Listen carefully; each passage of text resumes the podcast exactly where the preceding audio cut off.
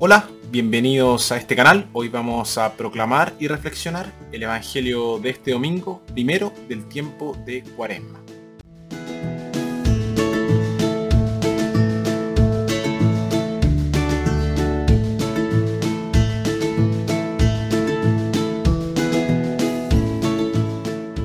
Nuestra primera lectura tomada de Génesis, Adán y Eva sucumben a la tentación y provocan una ruptura entre ellos y Dios. Nuestra segunda lectura, tomada de la carta a los romanos, por su obediencia a Dios, Jesús recuperó para nosotros los dones perdidos por la desobediencia de Adán.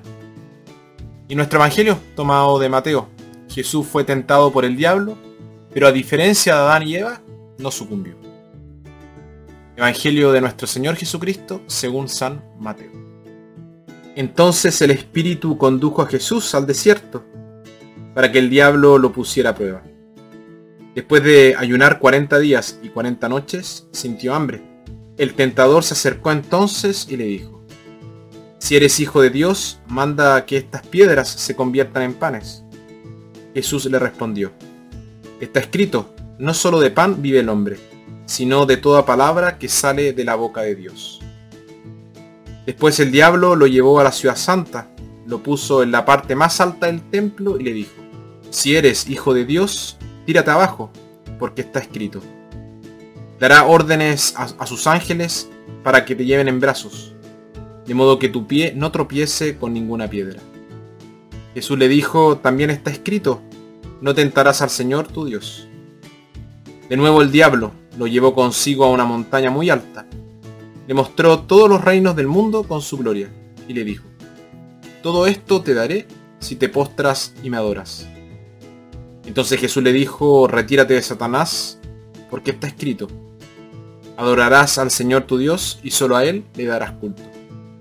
Entonces el diablo se alejó de él, y unos ángeles se acercaron y le servían. Palabra del Señor.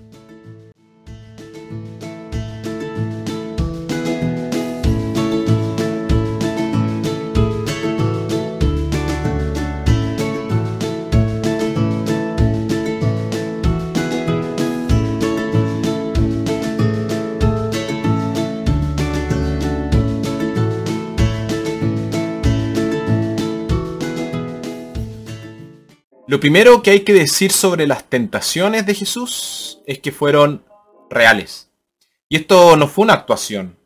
Pero surge la pregunta, ¿puede una buena persona ser tentada como el resto de nosotros? La buena persona que resiste la tentación sabe más sobre su poder que el débil, que se somete al comienzo de la tentación. Quizás la siguiente historia puede ilustrar un poquito más la verdad de todo esto.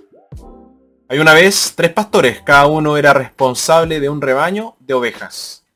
Una noche de invierno los tres fueron despertados por el aullido de un lobo.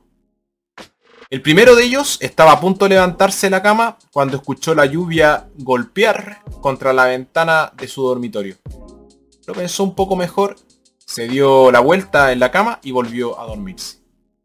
El segundo se levantó de la cama, se vistió y se dirigió a la puerta principal. Sin embargo, al abrirla, fue golpeado por una tormenta muy fuerte. Volvió adentro y volvió a su cama calentita. El tercero, en cambio, se levantó, se vistió y salió. Allí tuvo que lidiar con la lluvia, el viento, la oscuridad y el frío. Pero se aferró a su tarea hasta que vio que sus ovejas estaban seguras. Cuando regresó adentro de la casa estaba mojado y se resfrió mucho debido a sus esfuerzos afuera. Ahora bien, la pregunta es cuál de los tres pastores sabía más sobre la lluvia, sobre el viento y sobre la oscuridad. La respuesta obviamente es el tercero. Aquellos que ceden fácilmente a la tentación saben poco acerca de la lucha involucrada. Los que luchan con la tentación y la logran vencer lo saben mucho mejor.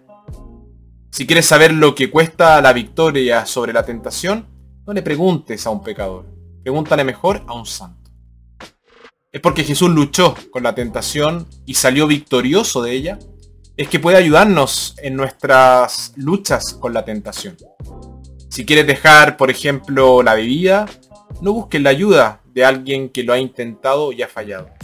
Busca la ayuda de alguien que lo ha intentado y ha tenido un buen resultado. ¿Qué significó la tentación para Jesús? Significó lo mismo que significó para Adán y Eva, y que significó también para nosotros. Significaba elegir entre el bien y el mal, entre hacer la voluntad de Dios o hacer la voluntad propia. Y su tentación no fue un evento único, fue tentado durante toda su vida. Y su victoria en el desierto no fue ganar la guerra, sino simplemente ganar una gran batalla. Dado que incluso Jesús y los santos fueron tentados, no podemos esperar escapar de ellas. La lucha es entre las pasiones de la carne y los anhelos del espíritu, con sus caídas casi inevitables. Esta lucha no es algo de lo que tenemos que avergonzarnos. Lo nuestro no es caer nunca, sino caer, levantarse y seguir a pesar de todo. Y la tentación no es necesariamente algo malo. Al obligarnos a elegir lo adecuado sobre lo malo, nos hace mucho más fuertes. Cada vez que uno es tentado a hacer el mal, pero decide finalmente hacer el bien, eso obviamente que nos fortalece. El sufrimiento y la lucha nos hacen más fuertes. Además, ¿cómo podríamos probar nuestra fidelidad si no hubiera tentación? No habría ningún crédito particular en permanecer virtuoso por la falta de atracción. La virtud no tendría sentido si no hubiera mal, ni mucho menos una lucha. La virtud implica una elección entre el bien y el mal, y esa elección a veces puede ser desafiante, y no existe una victoria definitiva. La batalla contra el mal siempre continúa mientras estemos en esta tierra. Sin embargo, cada elección correcta hace que la próxima elección correcta sea más probable y accesible. Pero podríamos perfectamente decir, fue fácil para Jesús. Pero la, realidad no fue así. Él también tuvo que luchar para hacer la voluntad de Dios. Su victoria no fue fácil. Y se logró a través de la oración, del ayuno, de la reflexión y la obediencia a la palabra de Dios. El Espíritu Santo estuvo con Jesús durante su lucha. Y Él está con nosotros también en nuestras luchas. Sabía que Dios no está fuera de, nuestro esfuerzo, sino que está junto con nosotros. Y, para, y todo esto para nosotros es un gran consuelo.